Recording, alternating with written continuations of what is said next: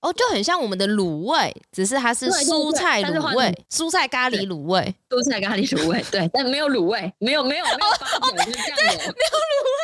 我还讲的很顺，类似台湾卤味的蔬菜咖喱。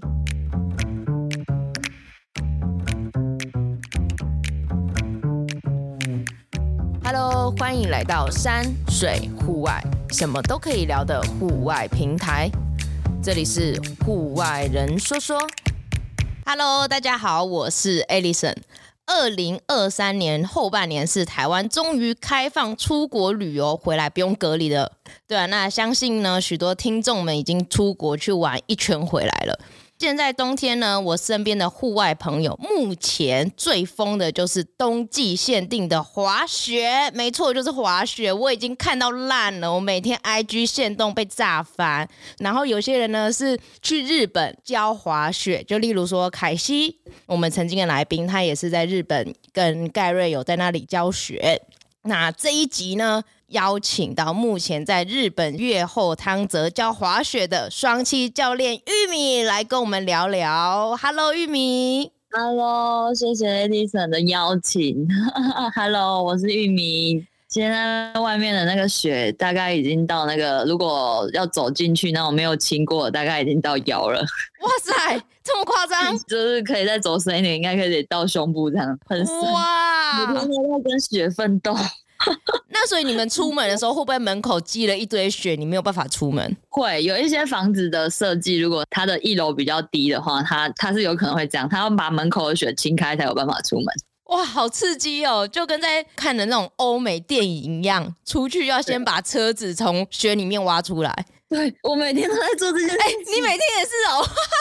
我今天刚刚下班的时候还在挖自己的那个车位。在台湾很难想象你要挖车位这件事情。台湾是找车位，你们是挖车位。我们是挖车位，我们有地方停，但是那地方全部都是雪。那那边会有没有一个工作是帮忙挖车位的工作？我觉得应该有哎、欸，如果有的话，我很想很想雇这个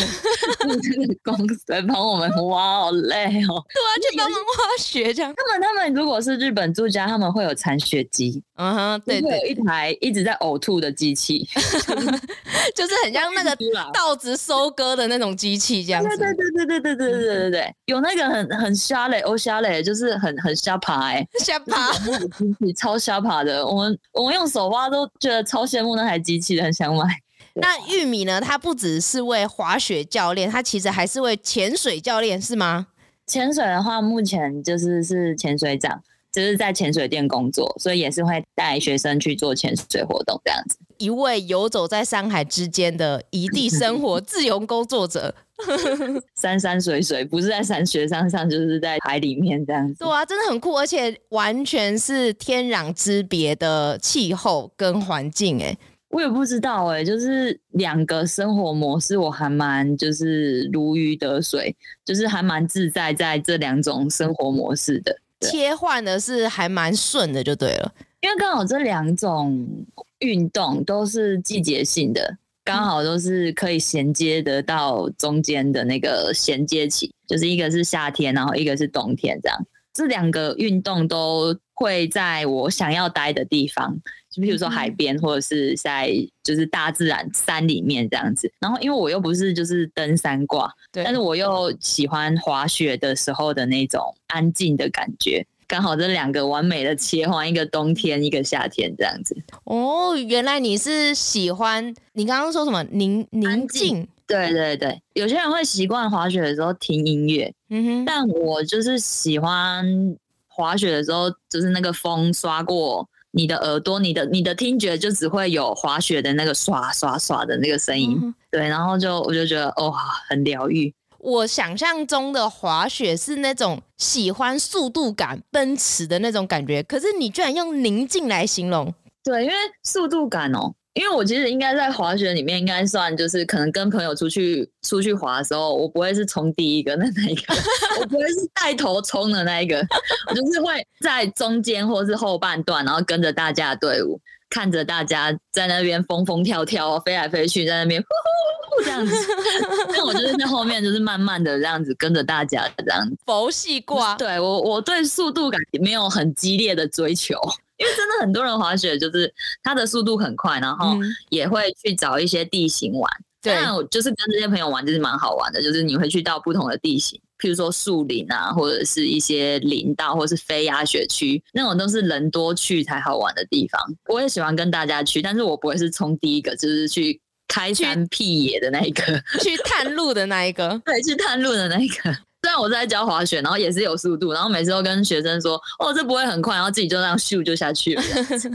很期待节目之前呢，我们请来宾先用三个形容词形容你自己。那刚刚是在看小抄吗？我刚刚是在，对，好，不会说谎。第一个应该是不一样，不一样是形容词吗？嗯，没关系，就是一个词。第一个形容词是这个不一样，对。然后第二个是细心吧，然后第三个是亲切。OK，这三个是我觉得可以形容我自己的。那为什么是不一样？不一样哦，因为我从小到大都被我妈说，你为什么做每一件事情都要跟别人不一样？我其实都会回答她说，为什么我要跟别人一样？包含我自己在读书，我也都是明明就读商科学校，然后就要转考设计系。学校就不是学设计，然后又要转考设计系，然后别人坐办公室，我又跑到户外，这样就是又没有规律的工作这样。然后我妈常常就问说，为什么你都跟别人不一样？然后是有时候我妈就会说啊，有人现在问她说，哎，你女儿在做什么工作啊？然后我妈就会跟我说，其实她也不知道怎么跟别人形容我在做什么工作，跟大家普遍的一些生活或是工作的模式真的不一样。那你为什么会想要这样子不一样？嗯，因为我自己好像就是喜欢有一点挑战的工作。如果是一个蛮规律的工作的话，我会觉得没有挑战性，或是我会觉得每天都在做一样的事情，会让我觉得有一点疲乏。对我自己的个性啊，那我的个性是很喜欢去发想，或者是很喜欢去做创新的东西。如果有一个工作模式可以让我可以发挥这样子的才能的话，我会觉得，哎，是我做起来还蛮舒服的一个生活或者是工作模式。嗯，所以当初你从商科转到设计的时候，对，就是商科让你觉得，哦，你好像没有什么挑战或没有办法发想，所以你才去读设计系吗？对对对，应该是说我知道自己想要什么东西，因为那时候商科都是要读会计。数学或者是要就是有关数字的东西，对经济啊那些，而且我又是读那种资料处理科，然后又要处理城市语言 code 啊的那些东西。后来我就发现我对于数字或者是这些城市的东西，我没有办法很有自信的去发挥。那因为我小时候就喜欢就是画一些东西，做一些东西，所以老师那时候也有发现，说我可能对于数字或是城市这种东西没这么在行，但是我对于艺术或者是就是图像的东西，我比较有办法可以可以 handle 这一块的领域。他就说，那不如你就可以转考设计系，也许你比较可以去发挥，让你自己也比较开心一点。嗯，对，因为不然就是一直这样闷着头在一个你不熟悉的领域，其实对自己也是蛮压压力的。因为这样就是去转换自己原本要走的路，不管是求学期间或是工作期间，都一直在转换自己的工作模式。这一路以来，其实都是有得到老师的支持跟家人的支持，哎，很难得，我其实也蛮感谢我妈，其实我爸妈他们其实都蛮放手尊重我的决定。虽然那个有时候他们也会觉得说，诶，原本那条路不是走得好好，为什么要切换过来？但是我觉得只要我们有为接下来要走那条路，有给他看到我们自己想要做的蓝图，其实家长也会比较放心，说，诶，让我们。去做这样的事情，那包含我原本是从影像公司做办公室的，然后切换成到现在就是夏天或冬天的模式。那其实我也让他知道，说我为什么到就是海边或是到山里面，因为我跟他说，以前可能我影视公司的工作生活比较没有这么规律，但我现在其实生活更规律，日出而作，日落而息。其实身体也比之前更健康，或者是一些你会注重一些饮食或者是一些运动上面的身体的一些动能的东西，比较会去注意。我就跟他说，其实我现在会比我之前的工作模式来得更健康，对我而言，嗯哼，对啊，所以就是让他们知道说你为什么要做这个决定，他们其实就会放心让我去做，让他们可以放心，就是自己也可以快乐一点，总比你一直闷着头去做他们希望你长成的一个样子这样子。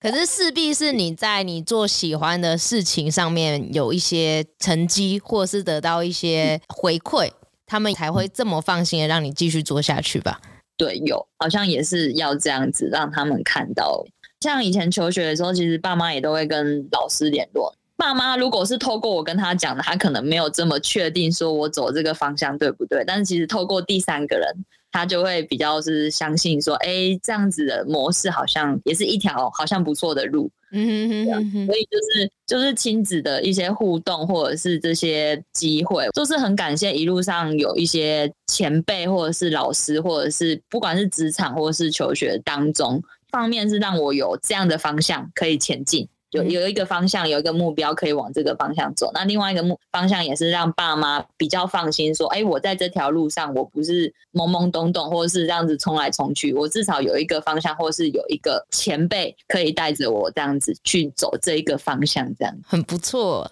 那第二个形容词，第二个形容词，我刚刚讲什么？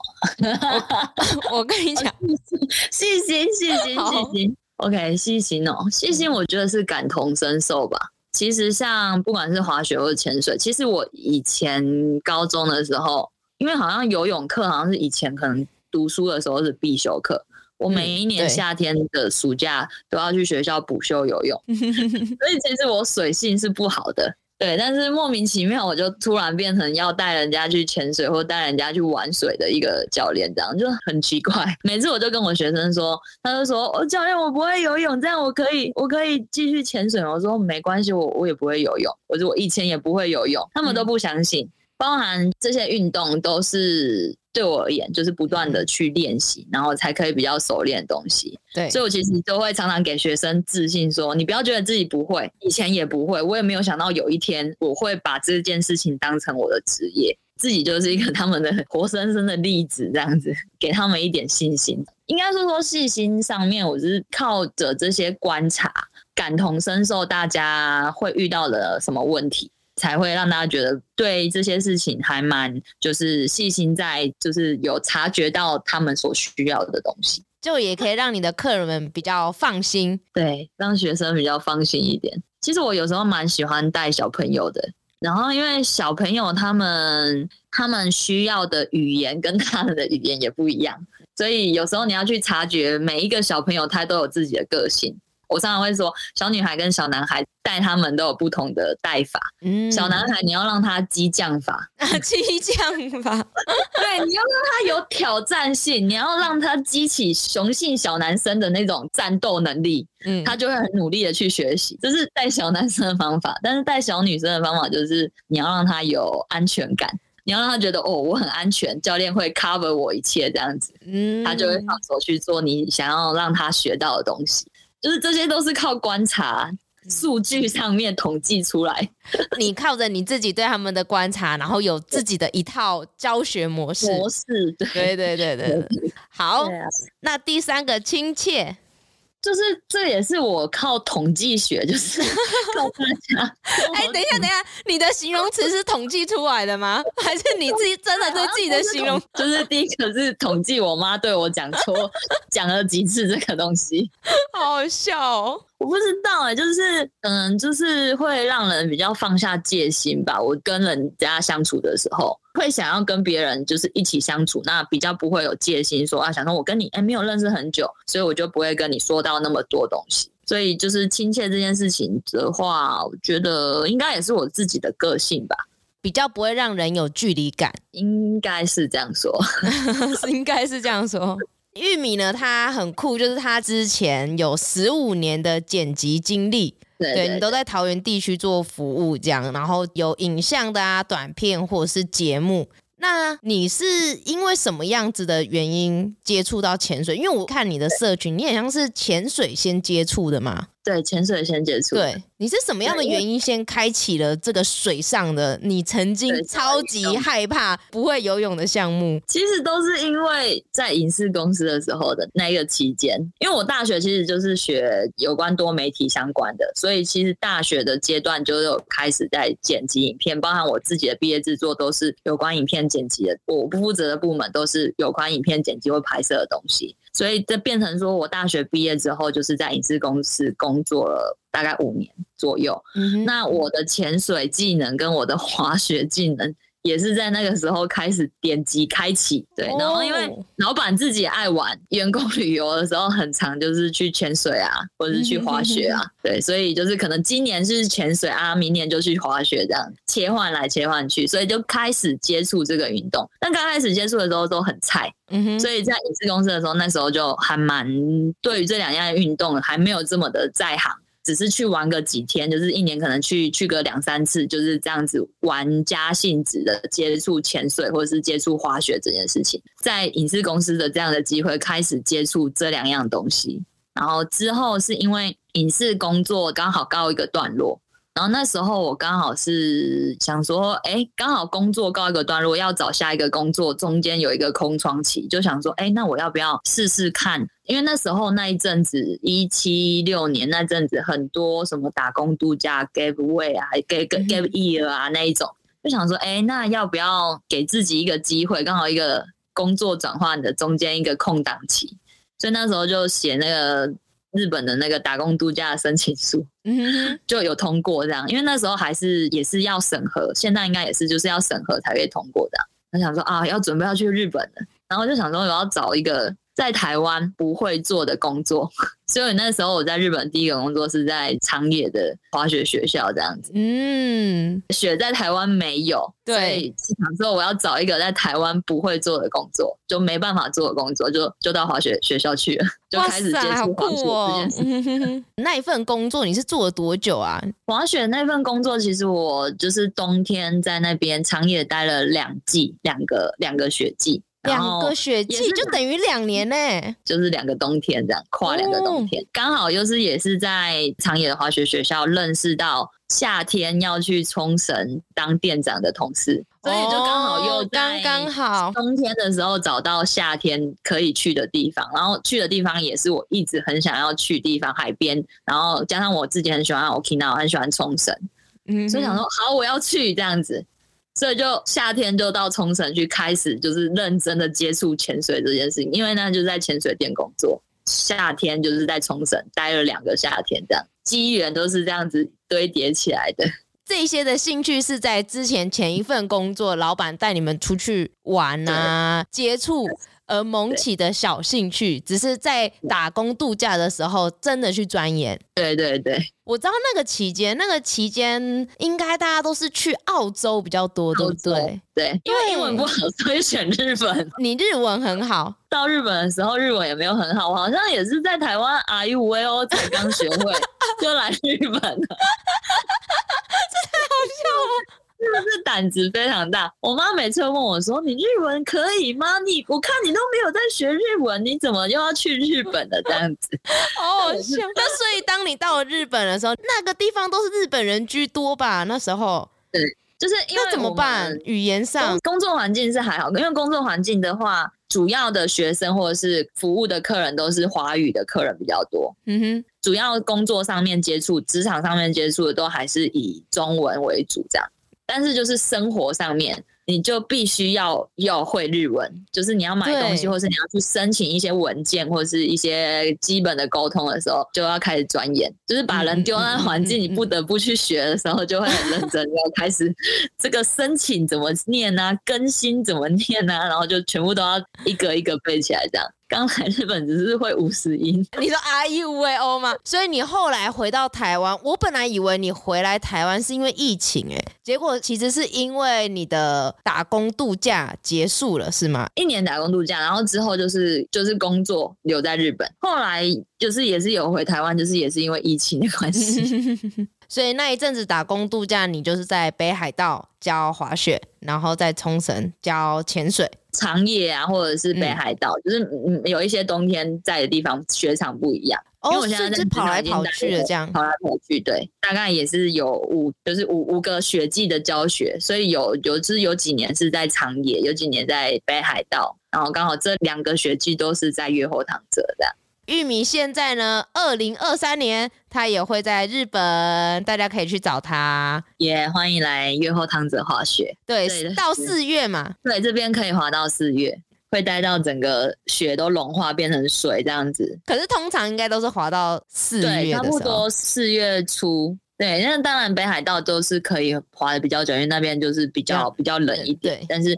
月后汤泽的话，大概是四月初左右。那月后堂者不错的是，月后堂者的晴天率其实也蛮高的，跟北海道相比的话，就因为北海道常常都是就是蛮多时候都是比较阴天或者是在下雪。那那月后堂者的话，其实晴天率或者是可以看到蓝天的几率其实蛮高的。就是我觉得也是我会喜欢越后汤者的一个原因，嗯嗯，因为我就是一个喜欢晒太阳的人。那如果看到有时候看到好天气，就会觉得心情很好的。相较之下，天气好的比例比较多，对，然后也比较不会这么的寒冷。虽然说好像现在也是一个负五度这样子，但相对起来，跟北海道有时候可能负二十几度、负十几度来比的话，更喜欢越后汤泽这样子冷的感觉。也看得到蓝天，也看得到好天气。那我们说到滑雪的地点嘛，对，那当初你在学滑雪啊，或者是在玩滑雪的时候，你不会想要去其他国家，或例如说韩国啊，或者是什么加拿大去那里滑雪？为什么你会选择日本呢？第一个就是日本离家里比较近，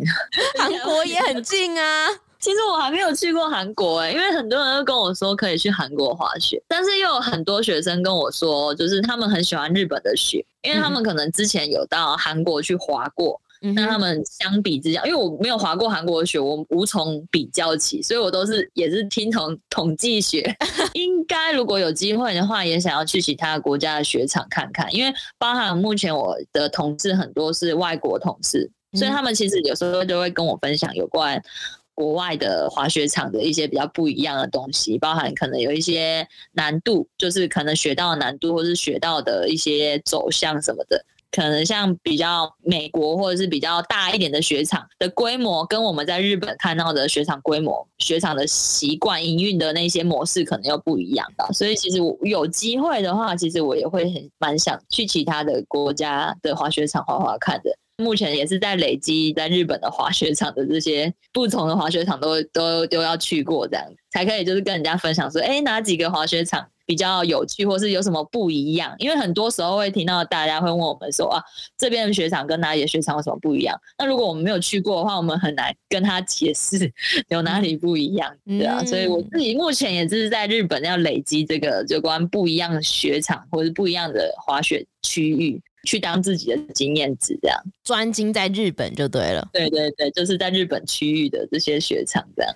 像在日本就已经多到数不清的雪场了，又加上你们在这个雪季的时候，你们又要工作，就也没有办法说有太多的时间去，太多时间可以跑很多地方，所以把握每一次可以到不同雪场的机会。去了这么多不一样的雪场，就例如说你刚刚说到的有北海道啊，或者是长野白马，那你觉得跟你现在的地方、嗯、这几个地方？有怎么样最大的不同吗？或者是大家如果说我去到日本，我要选的哪一个地方会比较适合？其实蛮多台湾人可能想要滑雪，会想要去北海道。对，其实我觉得北海道的雪很好，就是它的雪是粉到就是很绵的那一种，风一吹就会把雪吹起来的那一种。哇，这种梦幻，很梦幻啊！就是因为北海道的气候比较干一点，所以它的那个雪湿度会比较少，它的雪会轻飘飘，像羽毛这样子。超级蓬松，超级软，就是真的是粉雪，就是你真的是像面粉一样吹雪就起来的那种。哇，对，就是很梦幻。然后每个区域其实像白马或者是北海道或是越后汤泽，每个地方都有自己喜欢的雪场。北海道我蛮喜欢的是留寿都。Niseko 的旁边，那可能大家比较知道是 Niseko，就是会蛮多外国人会去的一个区域。那那个地方其实也有一点像是就是小外国这样，对日本人而言，因为去到那边，可能其他地区都不用用到那么多英文，但是那边大家自然而然连日本店员的英文都变得非常的好，这样子，那整个区域都是国际村的感觉。那 Niseko 的旁边其实就是留寿都。那留寿都的话，我觉得它第一雪场很大，就是它有两座山的雪场。对，就是都是在留寿都雪场里面，所以其实而且人也不会很多，因为其实滑雪蛮怕人很多的。一来是你在雪道上面，你要一直不断的去躲避任何大家切过来的线，嗯、然后第二个是可能你登缆车，或是你使用一些雪场设施的时候要等很久，不然你可能排厕所要排很久这件事情。这样北海道的话，推荐留寿都或者是比较市区的雪场，像首道比较靠近札幌这样。然后像长野的白马跟汤泽的话，我觉得是晴天绿，然后包含交通上面这两个地方的交通其实也都蛮方便的。这两个滑雪区域其实都有相关的 shuttle bus，就是可以直接载你去雪场，或是你可能从东京就有车子可以到雪场，就是蛮方便的。我觉得白马的雪场分布跟越后汤泽蛮像的，就是它是一整区，很多雪场可以选，所以你可以。第一天这个雪场，第二天那个雪场，就是它的距离不会要很远，因为在北海道的话就会距离蛮远，因为北海道超级大，嗯，对，所以北海道如果你要一天换一个雪场，可能会难度会比较高一点，因为可能移动的距离会比较长。但是在越后汤泽或者是白马的话，你可以移动距离相对起来就比较近，就比较短一点。如果有规划，可能有两三天以上的朋友的话，其实可以考虑长野或者是越后汤泽。那越后汤泽更方便的是，它新干线就可以直接到越后汤泽，JR Pass 对外国人非常的好用，easy 使用，高铁速度更是比高铁快，就可以直接到雪场，大概九十分钟就可以到雪场这样。然后甚至这边还有一个雪场叫 Gala，它就是你那个新干线一出站就是雪场里面。哦，真的假的？那个车站不夸张，那个车站一出来 就是卖雪票的售票口，所以就等于别人那种一出一出那个捷运站就是一个 mall 这样。对对对，那个站就是在雪场里面，哦、就是非常梦幻。一出站，所以很多时候会看到很多日本人，他就是背着雪板直接从新干线走出来，然后就去买票，然后直接换好他的雪板，就直接坐缆车上去了。哦，就是很方便，对，就是它又包含在 JR Pass 里面，所以其实对于不管是交通上面，不管是日本人或是外国人，我觉得这个是越后汤泽一个蛮方便的地方，对啊，因为越后汤泽包含 Gala，Gala 是一个站，然后另外一个站是越后汤泽站，就是汤泽地区这里的大站，都是新干线可以到。对观光客来讲，时间 time is money，可能滑雪的时间就会更多。这样，在每个不同的地方，就看你怎么去玩喽。如果你想要交通方便，就是可以选汤泽、白马类的。嗯、那如果喜欢大自然啊，对风景啊，就是北海道。北海道的那种，就是那种山景的壮阔，就是什么东西都很大。嗯、我真的是觉得北海道什么东西都很大。他连那种什么蔬菜啊、马铃薯，因为就是可能够冷什么的东西都很大，这样子。大山大景的话，北海道真的是无话可说，就真的可以去度假。对对对，度假。日本最好的雪季是什么时候啊？适合滑雪的那个期间吗？对。过以越后汤泽的话，大概是圣诞节之后到可能台湾以台湾人比较熟悉，大概就是二二八，就是三月中以前，这个这个阶段是雪。最多最足的时候，嗯，可能是纬度的关系。如果是圣诞节前，就是可能是二十五号、二十号以前的话，月后汤泽这边的纬度可能没那么高，所以雪没有来得这么稳定。但因为每一年其实下初雪，就是那个第一次降大量的雪的时间都不一样，所以这个期间可能都会有一些些微调。但如果你真的是十二月初就有想要就是安排滑雪的话，可以考虑在北海道，因为北海道大概十一月左右就会开始陆陆续续降雪，十二月中左右雪场开放的时间相对于本周来的更稳定，对吧？嗯，刚刚提到初雪，是不是日本的什么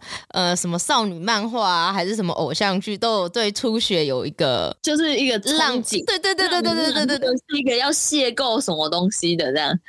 因为现在不是北海道，不是不是，现在不是有一个很有名的那个什么 First Love 那个。也是都是在雪景，就是里面的很多画面这样子，所以当地真的有这么的浪漫，还是？因应该是说滑雪运动这件事情被他们包装的很 couple 要一起可以滑雪这样子，嗯、然后情侣可以一起到就是雪场，或者是跟几个年轻人一起朋友出来玩，就会认识新的女朋友这样子的、哦、的意思。应该是他们的广告意向让我们觉得滑雪是一件很浪漫的事情，但其实有时候滑雪刚开始要准备的时候会手忙脚乱，因为东西超多，你可能从头到脚你要准备的东西很多，然后有可能你滑完根本就没有这么浪漫。对我来讲，滑雪滑雪是一个极限运动哎，如果真的在喜欢的人面前，我觉得就是一直摔很丢脸呐。真的就是。你真的会滑就还好，但是如果你是刚开始学的时候，真的没有什么很浪漫，或者是你真的会很优雅滑这件事，没有这件事，只有狼狈吧。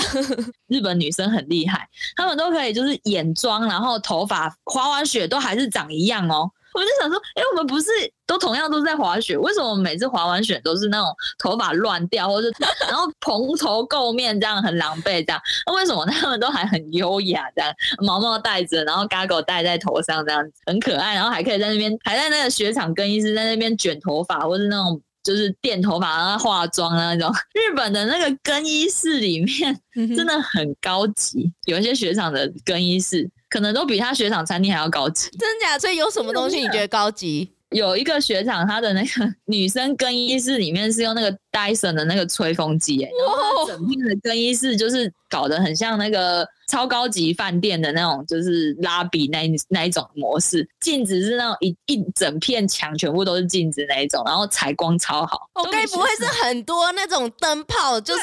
超亮灯泡的那种，以为是让你上妆无死角的那一种。哦，这是什么艺人后台的梳妆那个什么梳妆台？梳妆台就是很厉害。我看到学长那个更衣室，就想说哇，但这件事情对他们来讲很很买单，真的哦。很需要这样的东西，那因为那个学长就是比较是年轻人走向，所以应该会有一些人是因为就是这样子的比较新的设施，然后选择那边的。我发现滑雪这件事情啊，其实很像也看每一个国家的风格或者是人的个性。因为对我来讲，台湾人过去滑雪的蛮多都是比较 outdoor，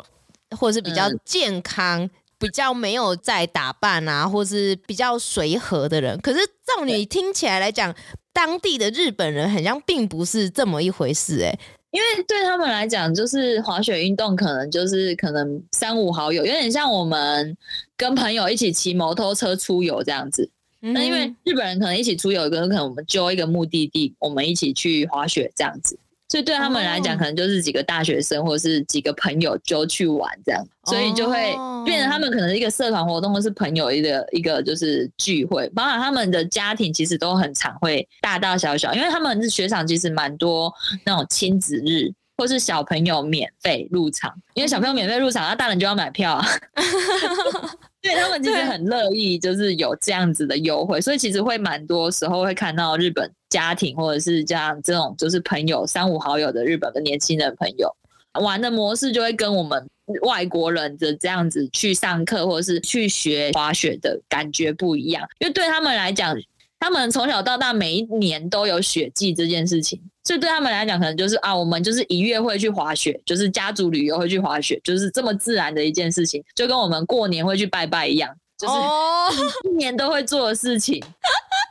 等于我们过年，对阿嬷阿公揪一揪去正南宫啦，拜拜，要去哪里？要去一起出游？要去哪里？就是要去拜土地公啊，要去要去什么求发财金这样子。然后对他们来讲，可能就是大年初一去神社拜完第一次拜拜之后就，就啊全家一起去滑雪，这样、哦、就是一个生活模式。因为他们对他们来讲，下雪这件事是每一年都会发生的事情。嗯、哼哼哼哼原来可能对日本人来讲，也有他们自己家族喜欢去的雪场。对他们来讲，这是他们的生活；但对我们来讲，可能是我们的观光或是旅游这件事情。嗯、心态上面的模式就不一样。真的哎。风土民情不一样，真的，在雪场旁边都有一些美食啊，或者是温泉，有什么你推荐说很有特色的，或者是到了那个地方一定要品尝的？嗯，月后汤泽比较有名的就是那个新系米月光米新系米，对，汤泽车站就是月后汤泽车站那边，其实就有一个地方是你好像可以换换那个代币。然后它是一整个车站旁边，就是有很多个不同的可以喝清酒的地方。嗯、对对对，我刚刚也想到，就是用那个代币，你就可以无限在那边一直刷这样子。就是、哇！有时候如果你买一罐，可能就是什么三五千块这样，所以你不可能一次买很多罐。但在那边，你就是一个铜板价，你就可以喝到一杯那个那个名就是星系的酒这样子。清酒投币机，对啊，然后那边也有卖一个，就是超级大的饭团，大概那么大，我不知道这么大要怎么吃，跟脸一样大。吃三餐 带在雪场，你就放，你就背着放包包这样子，超大颗。嗯、对，我觉得新细米啊，就是因为这边的米真的是口感上面是跟我们平常可能在台湾吃到的米饭的感觉不一样。那我也不知道为什么会不一样，对、嗯、我还没有认识就是种米的朋友，对，嗯、但是这边的口感我觉得是有关米的米制品，包含可能米果啊，或者是米饼啊，或者是像刚刚说的清酒，或者是可能这边的一些定食，有米饭的定食，嗯、我觉得都是来月后汤者可以去吃的。那北海道当然就是我觉得就是螃蟹或者是一些当地的，像是我觉得蛮不错的是汤咖喱这件事情。汤咖喱那什么东西啊？北海道有汤咖喱，就是对我们来讲，咖喱不就是咖喱饭那种咖喱？但是在北海道，他们因为蔬菜他们很盛产，北海道的蔬菜都很甜，就是可能像玉米、马铃薯啊，或者是那种根茎类的植物，在北海道都好像被灌那个糖浆一样，超甜。对，就是那个口感上面就是无话可说，可能就是因为天气气候的关系，让他们的甜分都锁在里面。所以汤咖喱里面是放很多蔬菜的，呃，有点像煮物，就是有点像我们卤卤菜的那种，但是它是用咖喱当它的那个基底的汤，然后里面放了很多大量的蔬菜，哦，就很像我们的卤味，只是它是蔬菜卤味，蔬菜咖喱卤味，蔬菜咖喱卤味，对，但没有卤味，没有没有没有对，没有卤味，我还讲的很顺，类似台湾卤味的蔬菜咖喱。对对对的，这样的概念哦，好，这样比较懂。北海道人看到我们卤味，就会想到他们汤咖喱。原来不同的地方，我觉得都有不同的的好吃的东西。玉龙汤泽这边有一个温泉街，那它其实这边都会有卖当地的一些，就是当地才有的一些什么果汁啊，还是就是那种米制品，或者是一些里面包红豆的一些什么大福，就是只有这边才会有的口味。嗯，就是蛮多的玉龙汤泽这里。那所以你在那边的饮食生活这样算还习惯吗？因为我大部分时间其实都是自己煮比较多。如果三餐都吃外面的话，其实也是一个蛮大的开销。现在自己煮也蛮省的，可能就是去超市采买一些当地才有的一些蔬菜，或者是当地才有的一些制品。那其实也是会吃到，就是只有这个地方才会有的当地的野菜，然后包含这边其实蛮特别，是他们没有像我们台湾有什么传统市场。越后汤泽这边啊，那当然有一些日本有一些地区还是有传统市场这种东西，所以越后汤泽这边他们有时候会有像是道路休息站，对我们来讲，台湾很难想象道路休息站可以买菜。但是这边的道路休息站是农家会把他们的菜带到那边去卖，所以会有很多当地的农家小农的自己的一些蔬菜，或者是很大颗的高丽菜啊，很大颗的那个什么白菜啊，就是他家自己种的这样，然后上面会贴这个是什么三本先生种的这样，